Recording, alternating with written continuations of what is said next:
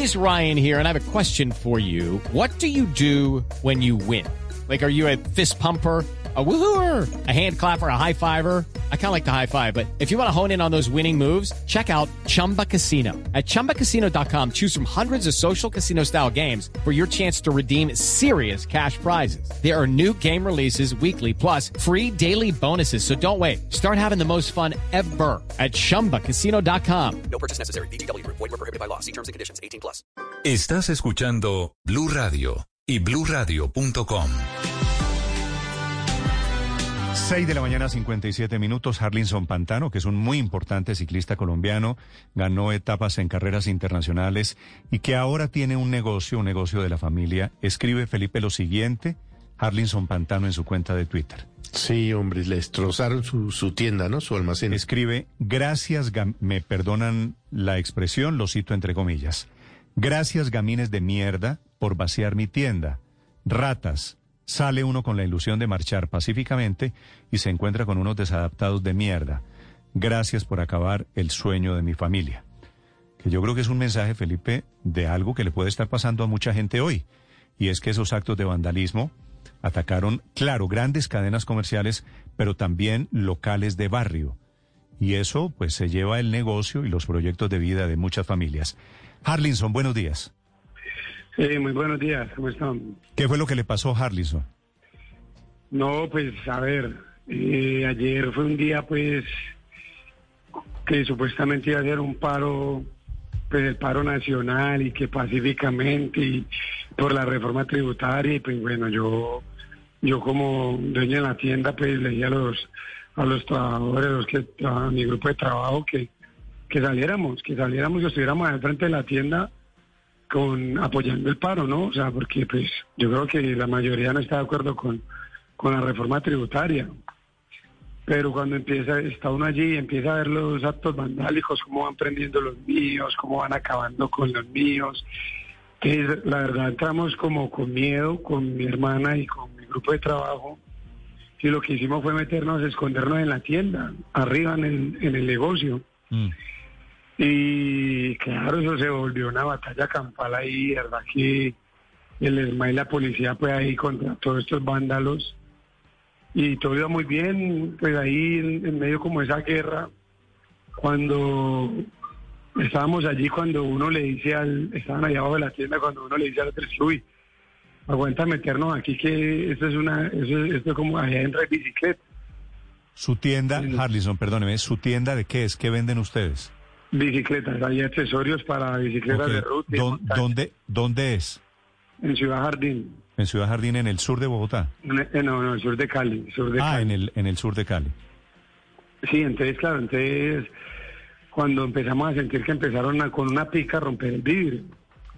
Y nosotros pues, estamos muy asustados y arriba nos, lo que hicimos fue como escondernos y cuando sentimos fue que entraron al primer piso y, y empezaron a sacar cosas, pero el ESMAD de una actuó y, ellos salieron, pero nosotros no alcanzamos a salir. Entonces, cuando ya la segunda vez que volvieron a meterse, el SMAT volvió a actuar y ahí fue donde yo les dije, aprovechemos y salgamos de aquí corriendo y nos tiramos hacia el lado donde estaba la policía y el SMAT. Estaban en el medio de la de la tirada de piedra y eso y, y gracias a Dios pues no pasó nada. Nosotros no fuimos y claro, la tienda quedó ahí a la deriva, pues todo ¿Usted, abierta. y todo. ¿Usted conocía a alguno de los manifestantes? No, ninguno. ¿O alguno de los delincuentes de los que se metió a su tienda? No, ninguno. La verdad es que pues, la mayoría estaban encapuchados y todo eso. Entonces, no, porque eh, aparte de mi tienda eh, había un blackout y todo estaba oscuro. O sea, nosotros teníamos las luces apagadas, todo, todo, todo apagado. Y estos manes entraron y, claro, uno... uno en- Harlinson, uno- la policía, la policía en Cali dice que de los muchos disturbios que se registraron ayer, hay detenidos y ven la mano de migrantes, de venezolanos. ¿Alguno de estos le tocó a usted? Sí, claro, claro. Ahí habían unos que decían que uno le sentía el acento venezolano. O sea, es que eso también es un grave problema. Y, y había de todo. O sea, la verdad es que había venezolanos y había colombianos. Harlinson.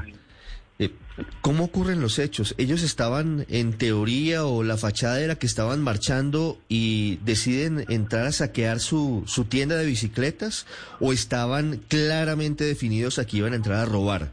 ¿Cómo vio usted lo que pasó en ese momento de confusión? No, ellos, o sea, ellos cuando estaban, yo estaba allá afuera con todo, o sea, estábamos allá afuera todo el mundo tranquilo, tal. Cuando de un momento a otro habían tres míos parqueados al frente y empezaron a romper los vidrios de los míos y empezaron a meterse y cuando ya le echaron candela, pues yo, a mí la verdad nos dio miedo y nos entramos. Ahí fue cuando llegó el ESMA y la policía, pero llegaron simplemente a pagar, a pagar como los míos. Claro, estos vándalos lo primero que hicieron fue encenderlos a roca. Y empezó, claro, empezaron la tiradera de roca y empezaron la tiradera de, de gas lacrimógeno que tiraba el ESMAD. Y empezaron así, o sea, estaba así, tan, tan, y tirando piedra y tirando piedra. Claro, en medio de, de cuando está todo pasando, te estoy hablando de que esto pasaron dos horas de, de esto. Así, para allá y para acá, para allá y para acá. Harlison. Dime.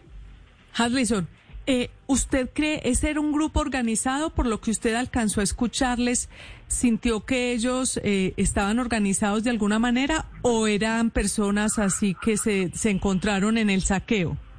No, yo digo que eso habían grupos organizados ahí. habían grupos porque nosotros desde arriba yo veía cuando y escuchamos cuando un culi cagado porque eran, habían peladitos que, yo estoy seguro que no, no pasaban de los 17 años. Y que hay que eh, hay gente en bicicletas porque se asomaban por el vidrio. Claro, ahí, ahí se alcanza a ver eh, en el medio del blackout que ahí se veía lo que había dentro. Ah, hay Sí, ok. Y entonces empezaron a romper. ah, Primero le tiraron piedra y no pudieron con piedra. Alinson, déjeme fue- hacerle una pregunta final.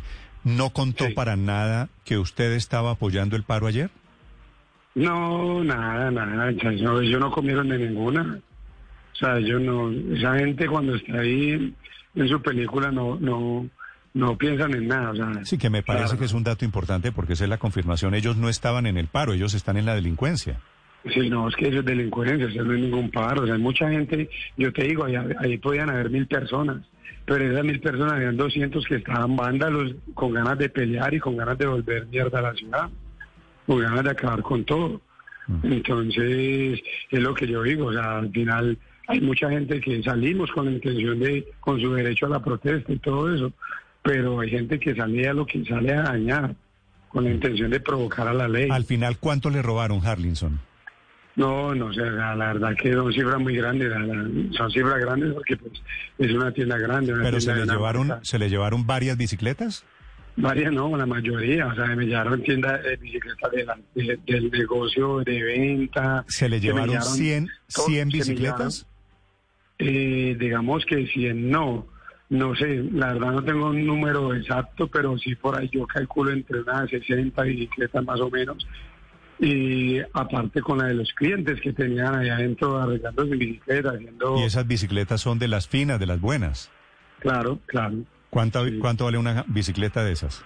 No, pues allá hay bicicletas desde, desde 6 millones de pesos hasta 50 millones de pesos. No me diga. O sea, ¿es un golpe económico para ustedes duro? Durísimo, o sea, al final llegan con los manos cruzados.